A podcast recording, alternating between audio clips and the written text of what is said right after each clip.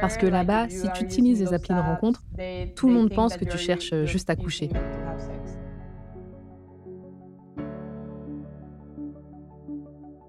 Donc généralement en Inde, en 27-28 ans, on te force à te marier.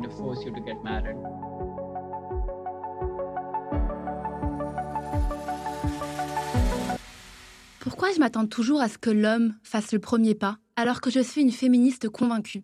Pourquoi quand un homme m'aborde dans la rue, je suis tout de suite sur la défensive? Pourquoi j'ai encore du mal à utiliser des applications de rencontres Je suis Liora. Je suis Claire. Je suis Valentine. Vous écoutez Love in Translation, le podcast sur les relations amoureuses qui vous emmène voir ailleurs. Nous sommes trois amis de longue date. Et récemment, on s'est demandé d'où venaient nos comportements amoureux. En janvier 2022, on a donc décidé d'aller voir ailleurs pour se confronter à d'autres manières de penser. Nous sommes partis trois mois, à travers dix pays, pour interroger des gens de nationalités différentes sur leurs relations amoureuses. Suivez-nous à travers 12 épisodes pour déconstruire les biais culturels, religieux ou familiaux qui influencent nos amours. Nous avons élaboré ce podcast avec l'application de rencontre Feels, car on se reconnaît dans leur volonté de déconstruire les codes de la rencontre. Marre des swipes à n'en plus finir, marre de l'impression d'être au supermarché. Avec Feels, vos interactions seront aussi spontanées et aussi simples que sur les réseaux. Bonne écoute Salut, moi c'est Valentine, je suis la dernière membre du trio Relation Trip. J'ai 23 ans et je suis originaire de Toulouse. Aujourd'hui, je suis étudiante comme Claire et Liora, que j'ai rencontrées en classe préparatoire. Je suis en couple depuis 4 ans et avant ça, j'ai déjà été en couple pendant 3 ans. Oui, c'est vrai, quand je dis ça, j'ai l'impression d'avoir 40 ans. J'ai rencontré mon premier copain au lycée et mon copain actuel en prépa. En termes d'originalité de rencontre, on a vu mieux. Quand j'étais célibataire, j'ai déjà eu des petits flirts avec des amis d'amis ou en boîte, mais c'est vrai que j'ai été dans une première relation pendant longtemps et je suis encore dans une relation longue aujourd'hui, donc j'ai rarement été confrontée à la difficulté de rencontrer de nouveaux garçons. Et c'est pour ça que le sujet de la rencontre m'intéresse beaucoup. Et c'est de ce sujet dont je vais vous parler aujourd'hui, la rencontre. Moi, c'est vrai que je suis bien contente d'être avec mon mec aujourd'hui. Car si j'étais célibataire, je serais complètement paniquée à l'idée de devoir rencontrer quelqu'un, dû peut-être à ma faible expérience. J'ai fait un seul date dans ma vie, durant ma courte période célibataire. Et le garçon en question était très sympa, mais j'étais super stressée, je ne savais pas où aller, ni comment m'habiller, ou même quoi lui dire. Résultat, je n'ai plus jamais revu le mec en question, et ensuite plus aucun date. Je ne saurais même pas comment faire pour rencontrer quelqu'un aujourd'hui. Mais comment on fait? Comment on fait quand on a fini ses études? Comment on fait quand on peut plus draguer son voisin de classe? C'est une vraie question qui s'est beaucoup posée, et surtout pendant la période Covid, quand on n'avait vraiment plus accès aux gens. Et maintenant que la vie entre guillemets normale revient, la rencontre en général est d'autant plus importante dans la vie des gens. Bon, heureusement, pour la rencontre amoureuse, par rencontre amoureuse, je veux dire entre des personnes qui veulent aller plus loin ensemble, j'ai des amis célibataires qui me font vivre leur rencontre par procuration. Elles rencontrent des gens en soirée, chez des amis, dans les bars, en boîte, mais rarement de façon spontanée la journée. Car maintenant qu'on travaille, à part si tu crushes sur ton collègue, c'est difficile de rencontrer des gens de manière naturelle. Du coup, quelques-unes d'entre elles utilisent des applications de rencontres qui sont aujourd'hui une vraie bénédiction quand justement il est difficile de rencontrer des gens dans la vraie vie. Pendant notre tour d'Europe, pour réaliser ce podcast, cette question de la rencontre était une de mes préférées car elle permettait d'accéder à une multitude d'histoires, parfois marrantes, parfois mignonnes et parfois un peu moins. Et c'est vrai que parmi toutes ces personnes interrogées, beaucoup utilisaient ou avaient utilisé au moins une fois dans leur vie une application de rencontre. On a rencontré Victor à Bucarest. Il a 28 ans, il vit seul et travaille 100% du temps depuis chez lui. Donc c'est vrai que niveau rencontre, c'est assez compliqué pour lui. Et il est d'accord avec le fait que c'est assez difficile en général quand tu es dans la vie active. Et il trouve donc que les applis ont une série d'avantages non négligeables. On l'écoute. Je suis très content que les applications de rencontres existent et de vivre à cette époque. J'en suis vraiment reconnaissant. Grâce à elles, j'ai plein de matchs avec des filles. Je rencontre plein de filles intéressantes aux parcours différents et aux âges variés. Je suis quelqu'un de timide et je ne suis pas forcément très confiant avec les filles. let's say I'm not very confident with, with girls, like approaching them on the street or J'ai du mal à les aborder dans la rue, peut-être un peu moins dans les bars parce que j'ai un peu bu et que je suis plus désinhibé. Euh, j'ai moins de filtres.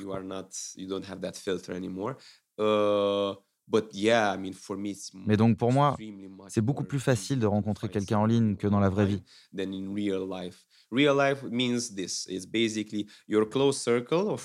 Parce que dans la vraie vie, ça se résume à mon cercle d'amis, et ça fait des années qu'il n'a pas changé.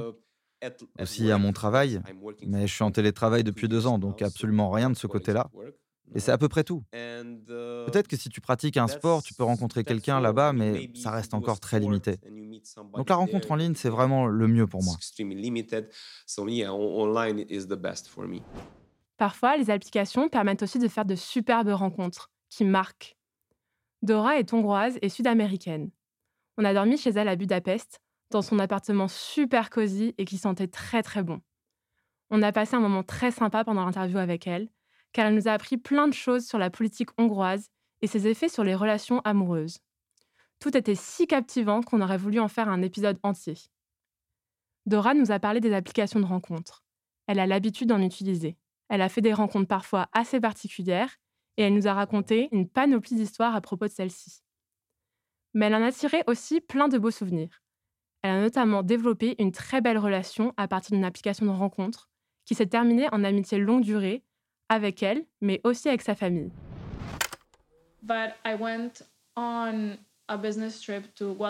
Je suis partie en voyage d'affaires à Guadalajara, au Mexique, il y a quelques années, en 2017.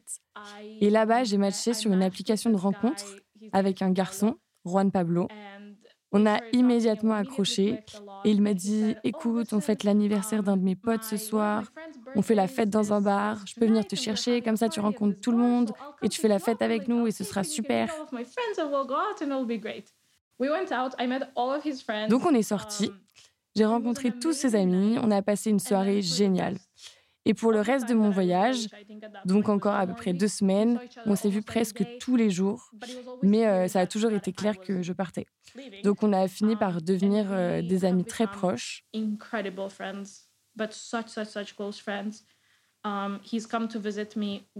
est venu me rendre visite plusieurs fois avec ses autres amis euh, en Équateur. His name is Andrés. They came to visit me to Ecuador a couple of years ago. Um, et encore aujourd'hui, on parle tout le temps, on partage plein de choses. Sa sœur a fait un échange euh, ici en Italie. Et euh, elle est venue à Budapest et elle a dormi chez ma mère.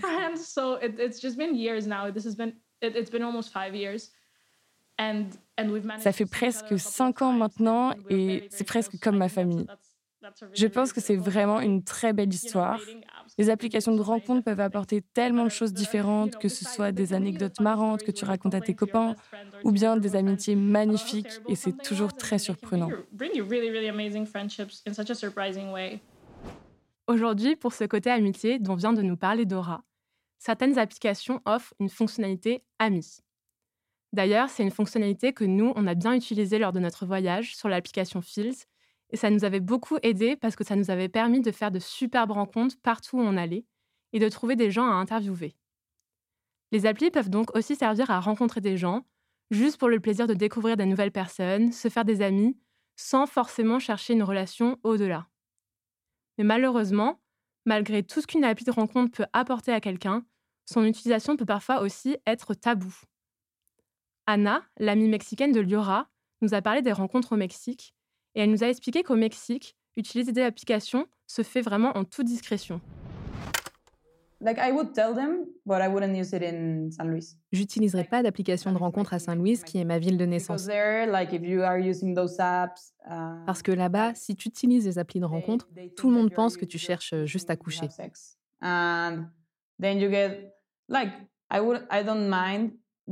En vérité, ça m'est égal qu'on parle de moi.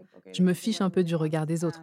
Mais j'ai pas non plus envie que des captures d'écran de mon profil sur ces applis circulent avec des gens qui disent oh, regarde, Anna, elle veut se taper des mecs. Si je peux l'éviter, tant mieux. Mais en tout cas, c'est comme ça que c'est perçu dans ma ville. Et si, à cause de ces tabous ou tout simplement par choix personnel, on ne veut pas utiliser des applis, heureusement les gens se rencontrent toujours à l'ancienne, dans la rue ou dans les bars. En France, se rencontrer dans la rue, c'est pas très répandu, car c'est vrai que malheureusement, c'est souvent mal reçu d'être abordé dehors, en pleine rue. Moi, je trouve ça plutôt dommage, car ça pourrait être très charmant de rencontrer son partenaire de façon aussi spontanée. En tout cas, dans d'autres pays, ça se fait encore, comme au Maroc, où Liora a vécu trois mois. Elle y a fait l'expérience de la drague de rue, qui l'a beaucoup amusée, mais aussi dérangée parfois. Elle a interrogé sa prof d'arabe, Myriam, à propos de cette pratique, et celle-ci lui a confirmé que c'était monnaie courante là-bas. Et on ne pouvait pas avoir meilleur témoin, puisque Myriam a rencontré son mari actuel dans la rue. Ah, oui, je suis mariée, je suis mariée. Euh, j'ai rencontré euh, mon mari, ça fait maintenant 20 ans. Euh, je suis de Meknes, comme j'ai dit. j'ai fait mes études ici à la fac, à l'université Mohamed V. j'ai rencontré mon, mon, mari dans la rue. Et il m'a dragué et comme ça, on était en couple. Et après 5 ans, 6 ans, c'est une histoire que j'adore raconter pour tout le monde, pour mes étudiants surtout, euh, étrangères. Regarde, pour nous, euh, le harassment, c'est pas vraiment comme euh, les gens voient le harassment en Europe, en, en, Amérique.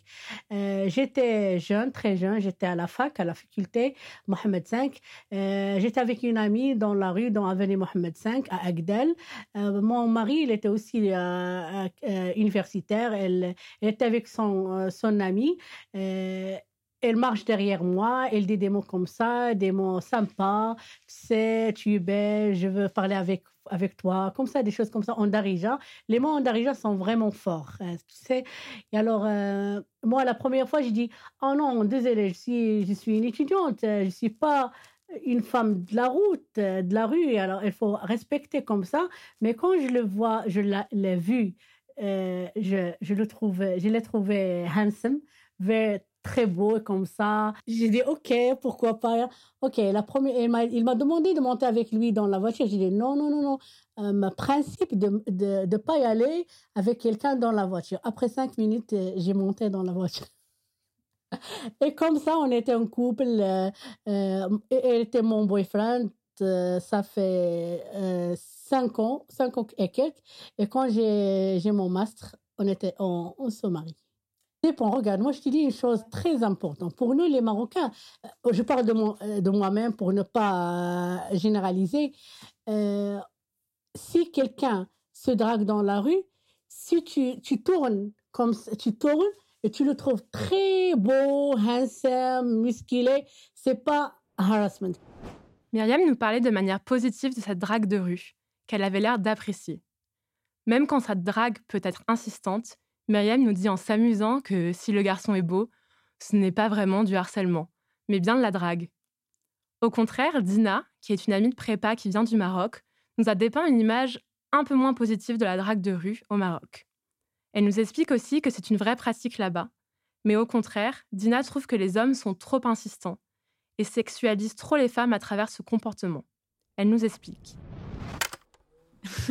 Parce que c'est des gens, s'ils te parlent et que tu leur réponds en disant oui, oui, je te donne mon numéro, il, va totalement paniquer et partir. Il, ne veut pas ton numéro dans le fond.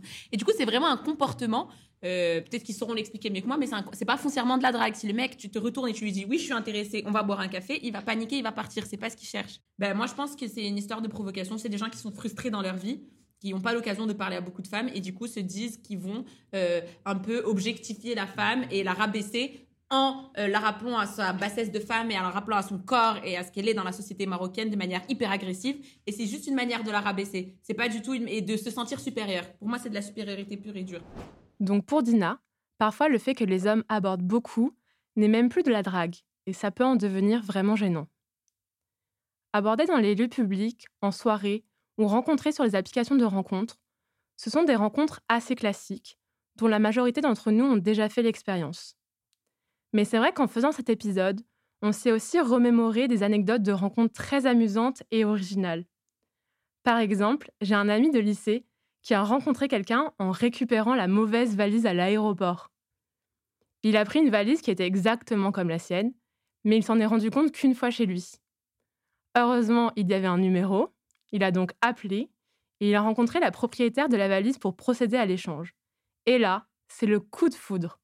Ils se sont revus plusieurs fois et aujourd'hui, ils sont encore ensemble. Sinon, d'un autre genre aussi très amusant, Liora nous a raconté une histoire personnelle assez marrante. Le week-end dernier, elle était à un mariage familial. Jusque-là, tout va bien, tout se passe bien. Elle revient de son week-end et nous raconte. Le lendemain, sa mère lui envoie un message pour lui dire qu'une amie à elle, présente au mariage, aimerait avoir le numéro de Liora pour l'envoyer à son neveu. Je crois que Liora ne va pas donner suite, même si moi, j'aurais adoré. Et la mère de Liora aussi, je pense, car elle avait dit à Liora qu'elle rencontrerait peut-être son mari à ce mariage. Bon, revenons à nos rencontres.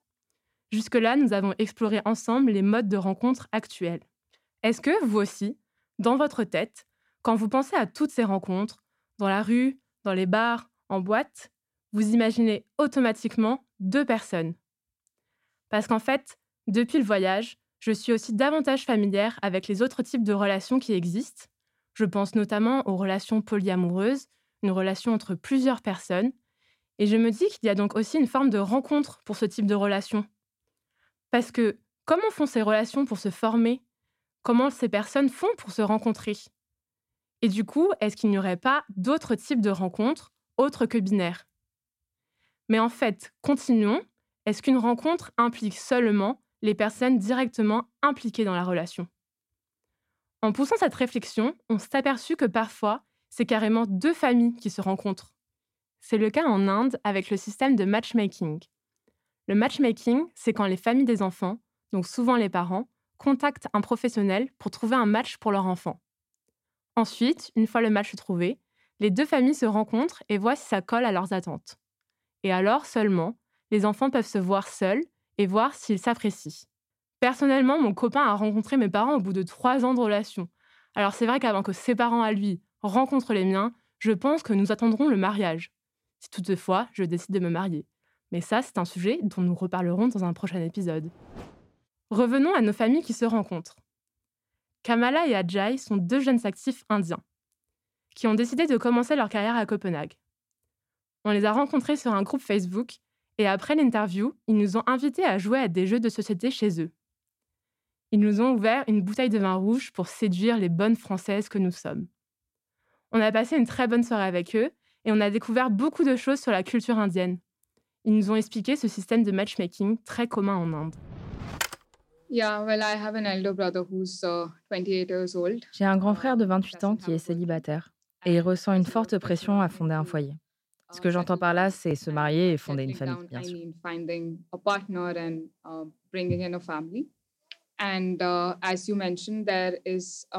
Et en Inde, on pratique le matchmaking, qui est utilisé pour les mariages arrangés. Il existe beaucoup d'applications où tu peux rencontrer des gens à épouser, dans lesquelles tu rentres ton âge, ta profession, tes revenus, ta caste.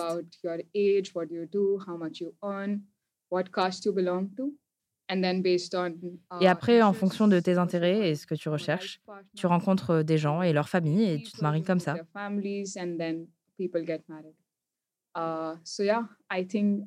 Donc oui, je pense que le mariage arrangé est encore bien ancré en Inde. La plupart des gens qui sont célibataires à partir d'un certain âge tentent de faire un mariage arrangé.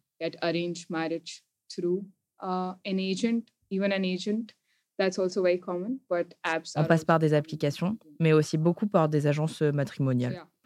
On peut aussi passer par des petites annonces.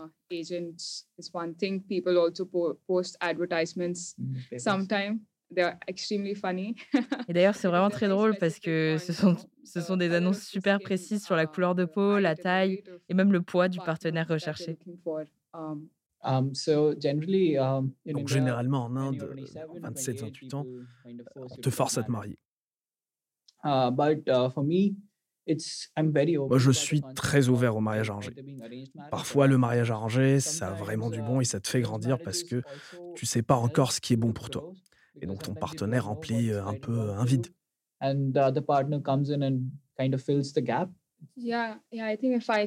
Oui. Et si je peux rajouter quelque chose, euh, je parlais à un ami indien récemment et ses parents sont les seuls parents qui ont fait un mariage arrangé parmi son groupe d'amis. Mais ses parents sont les seuls à ne pas avoir divorcé.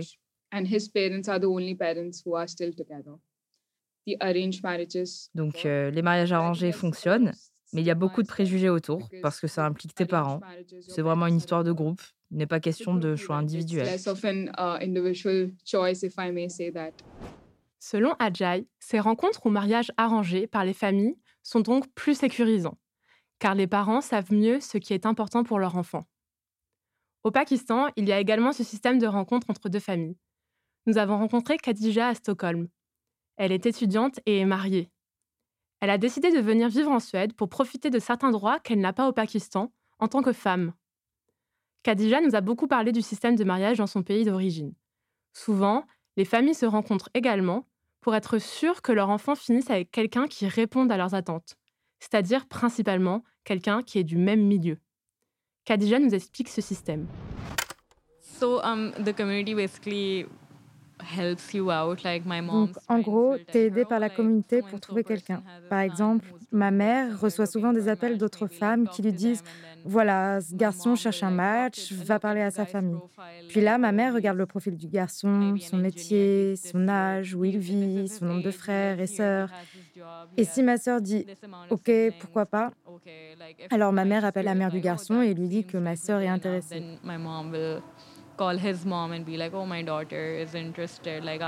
Oh, Et là, ils viennent prendre le thé à la maison avec ou sans le garçon en question.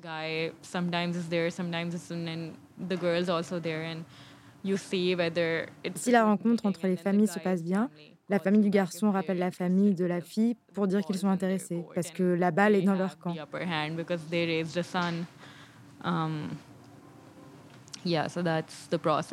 Donc, euh, c'est ça le process. Tu rencontres des gens par des amis ou de la famille, mais il y a aussi des groupes Facebook et WhatsApp où les gens postent les profils de leurs enfants ou de leurs frères et leurs sœurs avec leur âge et quelques infos à leur sujet. Et si ça correspond à tes attentes, alors t'envoies un message. Certains matchmakers prennent une commission si la rencontre est un succès et qu'elle aboutit à un mariage. En fait, je crois qu'ils prennent aussi de l'argent pour te faire rencontrer des gens. Enfin, j'ai jamais expérimenté ça et on n'en a jamais engagé un, mais j'ai plusieurs amis qui ont utilisé ça. C'est une industrie énorme. Beaucoup de femmes au foyer font ça comme activité complémentaire. Khadija nous a parlé de la rencontre via les familles des futurs mariés et nous a montré l'importance des classes sociales lorsque deux personnes veulent s'unir. La classe sociale est un critère qui influence beaucoup la rencontre, à petite ou à grande échelle. En Turquie, par exemple, nous avions rencontré Osman, qui nous avait expliqué que la rencontre avait lieu ou non en fonction de l'endroit dans lequel il se trouvait. Par exemple, dans un café, les gens ne vont pas s'aborder car toutes les classes sociales sont mélangées. En revanche, si une personne de classe sociale élevée va dans un bar un peu huppé d'Istanbul, où elle sait que les gens feront partie de son milieu, alors elle pourra aborder quelqu'un et vice-versa. La rencontre pourra avoir lieu car il n'y a pas de risque de mixité sociale. En France aussi, même si ce n'est pas, entre guillemets, une pratique reconnue, les rencontres se font aussi souvent dans le même milieu, surtout à partir des études supérieures, où on ne se mélange pas beaucoup. Encore une fois, ici, les applications de rencontres peuvent aider car elles amènent un moyen de renouveler ces rencontres. En définitive, on n'est pas totalement libre de rencontrer qui on veut, quand on veut, car on est soumis à l'influence de notre milieu et de notre famille. Dans le prochain épisode, on s'interrogera sur cette manière dont nos rencontres et nos pratiques de dating trahissent bien souvent un héritage culturel dont il est difficile de se défaire. On remercie infiniment Fils d'avoir rendu ce podcast possible. C'est un vrai plaisir de travailler avec une application de rencontre qui se soucie réellement du bien-être de ses utilisateurs et de l'inclusivité. On se retrouve sur l'app